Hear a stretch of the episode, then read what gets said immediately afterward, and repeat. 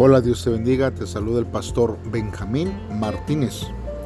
Este día eh, vamos a estar meditando hoy lunes 7 de agosto en el libro de los Hechos capítulo 19 versículo 11 al 22. Como título este devocional lleva una firme determinación.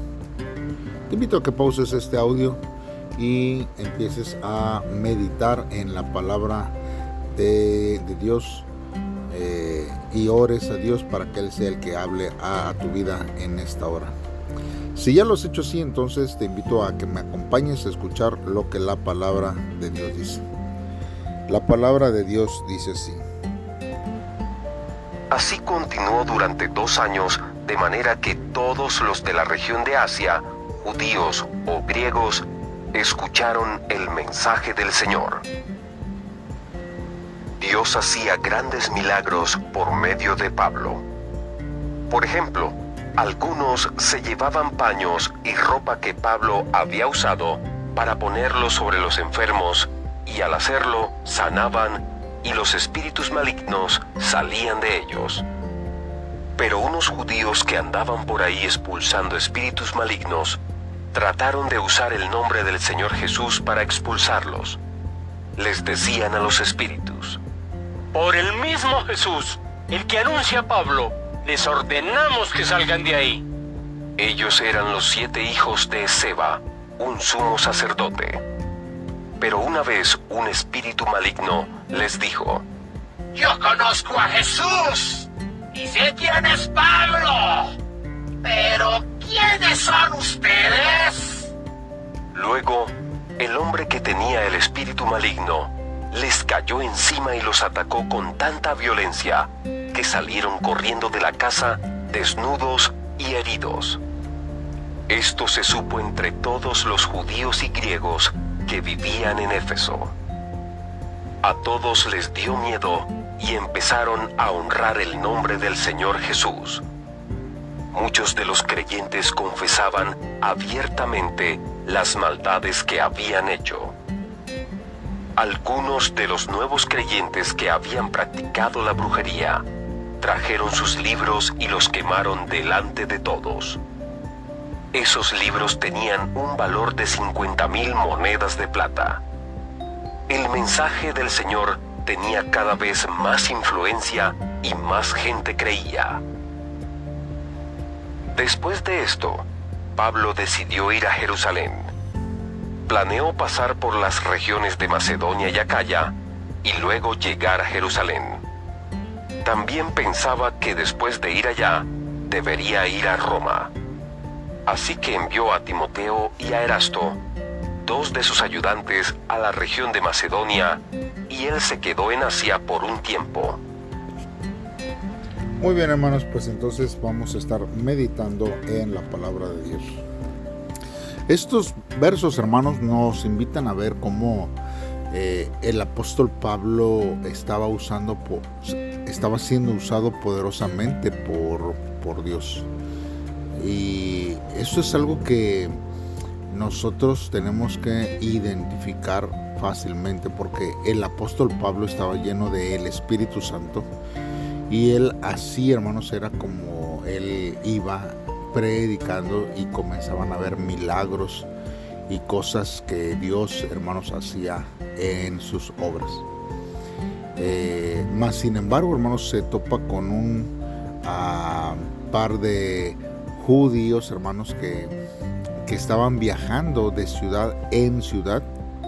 Y ellos, hermanos, decían que sanaban y echaban, echaban fuera demonios.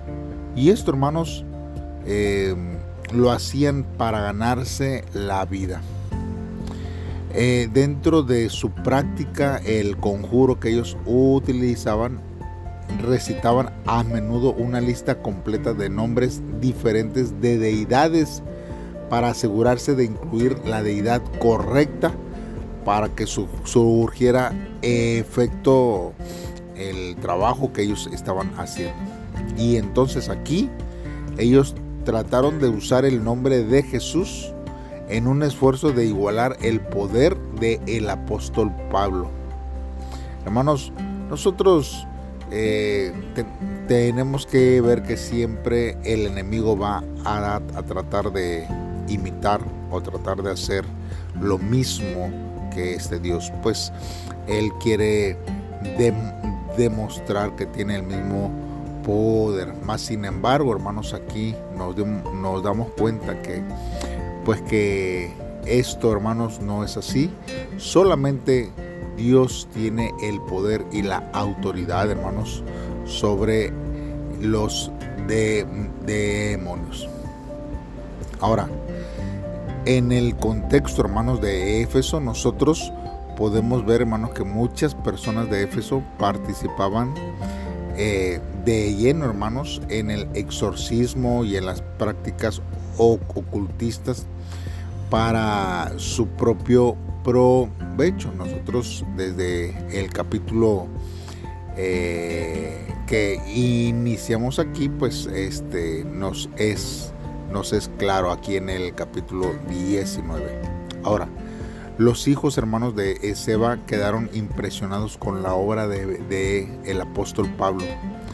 Pues hermanos, el poder que Dios le había dado para echar demonios, hermanos, pues no era de él mismo, sino que era a través de el Espíritu Santo. No era de brujos y obviamente, hermanos, era mucho más poderoso que lo que ellos estaban practicando. Y descubrieron, sin embargo, que uno no puede controlar ni imitar el poder de Dios.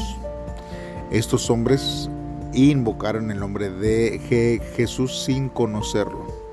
Y el poder, hermanos, para cambiar personas radica en Cristo Jesús.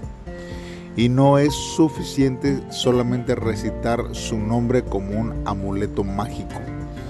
Como muchas veces la gente lo hace cuando tiene miedo, cuando algo pasa, siempre recitan o creen que eh, eh, simplemente el no vivir bajo una guía de el poder del Espíritu Santo, el recitar el nombre de, Jesús lo va a librar de el peligro que se encuentran sin arrepentirse primero. Hermanos, eh, nosotros vemos que Dios obra solo a través de quien Él escoge. La Biblia dice que muchos son los llamados, pero pocos son los escogidos.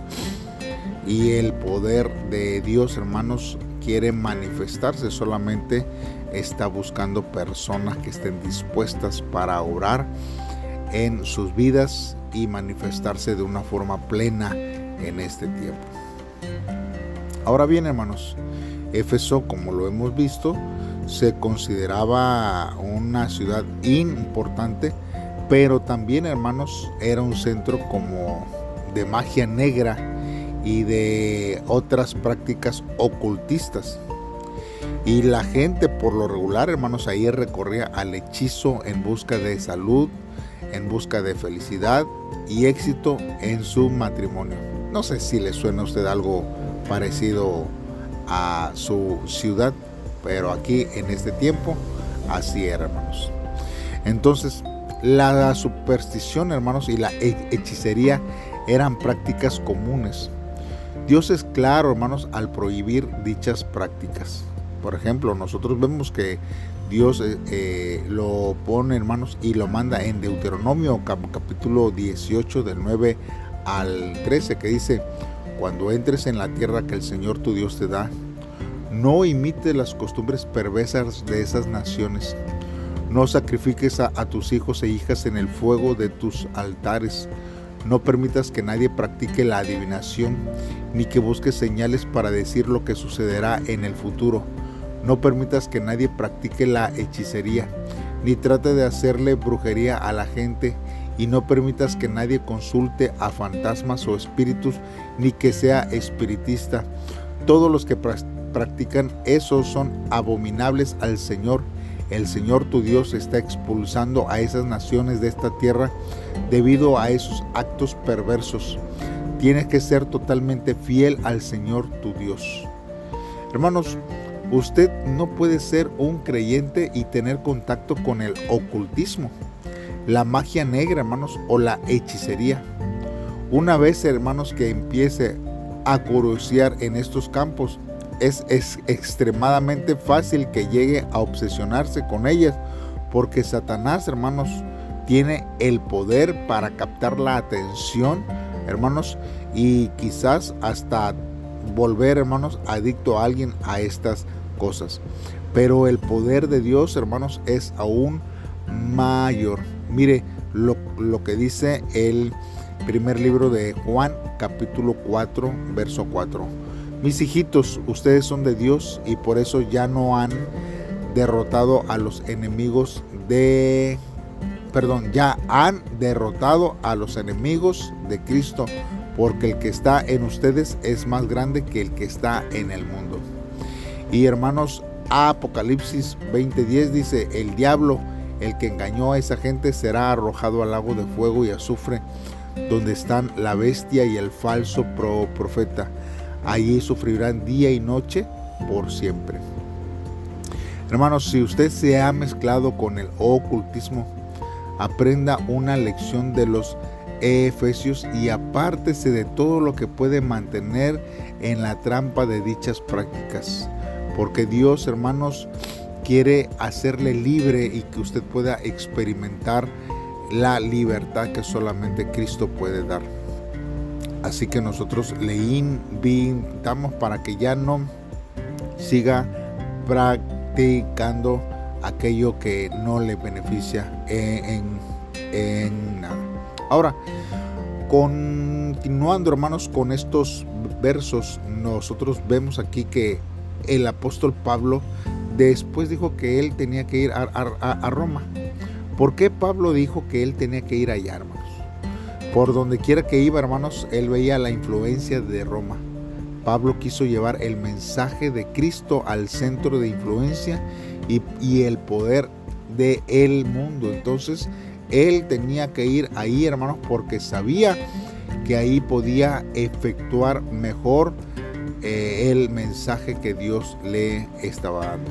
Ahora, Pablo aquí, hermanos, también menciona a Timoteo con más eh, detalles, hermanos, que en los libros 1 y 2 de Timoteo, hermanos. Y Erasto, hermanos, era un seguidor fiel de Cristo y no solo fue un útil colaborador de Pablo, sino también tesorero de la ciudad de Corinto, o sea que era un alto funcionario, hermanos, que se efectuaba. Mire, este lo dice Romanos 16, 23, dice Gallo, quien me aloja y permite que la iglesia se reúna en su casa. Lo saluda Erasto, el tesorero de la ciudad y cuarto de nuestro hermano. Dice, también los saludan. Entonces aquí nosotros vemos, hermanos, que Erasto era el tesorero de la ciudad.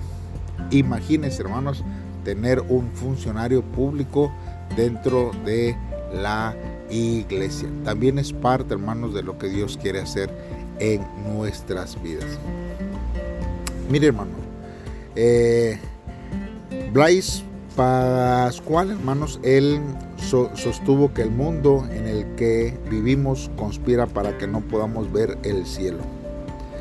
En otras palabras, hermanos, significa que desde que nos despertamos en la mañana hasta que nos acostamos en la noche, la sociedad nos impide ver el cielo, hermanos, haciendo que nos enfoquemos, hermanos, eh, toda nuestra atención solamente en el trabajo, en el emprendimiento, en las compras, en los deportes, en las películas, en los videojuegos, en el ordenador, en la salud, el dinero, entre otros. Hermanos, el cielo es el lugar a donde nosotros regresaremos. Mientras que esperamos con ansias el momento de terminar el día en el trabajo mirando el reloj a cada rato, a nadie le interesa hacerlo, hermanos, pensando en el momento de regresar al cielo eterno. Si a pesar, hermanos, de creer en Jesús, aún no tenemos gozo y, y desprecio, hermanos, eh, hacia las cosas del mundo, hermanos. nosotros necesitamos entender algo. Sobre, sobre, todo, hermanos, si nosotros hemos visto que la paz ha desaparecido de nuestro corazón. Y es, hermanos, porque seguimos aferrándonos a las cosas del mundo sin ninguna intención de renunciar a estas, hermanos. Nosotros vemos que hay eh, hombres que eh, tienen este tiempo, hermanos, para poder meditar. Un, un pastor dijo, por más que uno se vuelva exitoso y famoso, cuando sea viejo solo tendrá un cuerpo enfermo. Así es la vida. De, este modo, hermanos, el cristiano debe de practicar, soltar y dejar ir. No hay nada que sea nuestro desde el principio. Por eso, hermanos, al permanecer aferrados a algo durante mucho tiempo, suponemos que es nuestro, hermanos, pero ¿a dónde tiene nosotros ¿A, dónde tiene usted puesta su mirada, hermanos? ¿En el cielo o en el mundo? Nosotros solamente podremos tener nuestras manos, hermanos, la llave del cielo cuando soltemos todo lo que tenemos, como poseedores del nombre de Jesús. Por lo tanto, hermanos, debemos de desear que todos nosotros aprendamos a mirar al cielo y a renunciar a todo aquello que conocemos y apreciamos por amor a Jesús. Este día, hermano, nosotros podemos por lo menos meditar en dos cosas, dos cosas importantes para nuestra vida. Primero, hermanos, ¿quién puede recibir el milagro de sanidad? Voltea a ver a su alrededor. ¿Quién necesita en este tiempo el toque de Dios? Un toque sanador. Usted debe de ver que hay necesidad a su alrededor y que necesita que alguien le hable y le predique de la palabra de Dios. Y punto número dos, hermanos, ¿qué necesitamos erradicar de nuestra vida? que nos aparta de Dios. Hay ciertas cosas, hermanos, que eh, nos están haciendo que nos apartemos de Dios en este tiempo. Y usted debe de tomar la decisión para poder vivir conforme a la voluntad de Dios en su vida. Y ello, hermanos, tiene que ser una de, de decisión de usted, pero también tiene que ser guiado por el Espíritu de Dios a su vida. Hagamos una oración a Dios y pidémosle a Él que Él sea el que nos guíe. Dios, en esta hora, sé que tengo que sacrificar cosas para mi fe y tomo la decisión, Señor, de quemar todas mis iniquidades y de volver a ti, Señor. No permita, Señor, que tu nombre, oh Dios, sea utilizado con ligereza para cubrir mis iniquidades o mis debilidades, sino que sea, Señor, enaltecido por el poder de tu Espíritu Santo. Concédenos, Señor, el avivamiento con un arrepentimiento genuino y la palabra que es verdad. Oh Dios, gracias porque yo sé que tú obrarás en mi vida de una manera especial. En el nombre de Cristo Jesús te lo pido Dios. Amén. Bien hermanos, entonces mañana nos oímos en un devocional más. Saludos y bendiciones.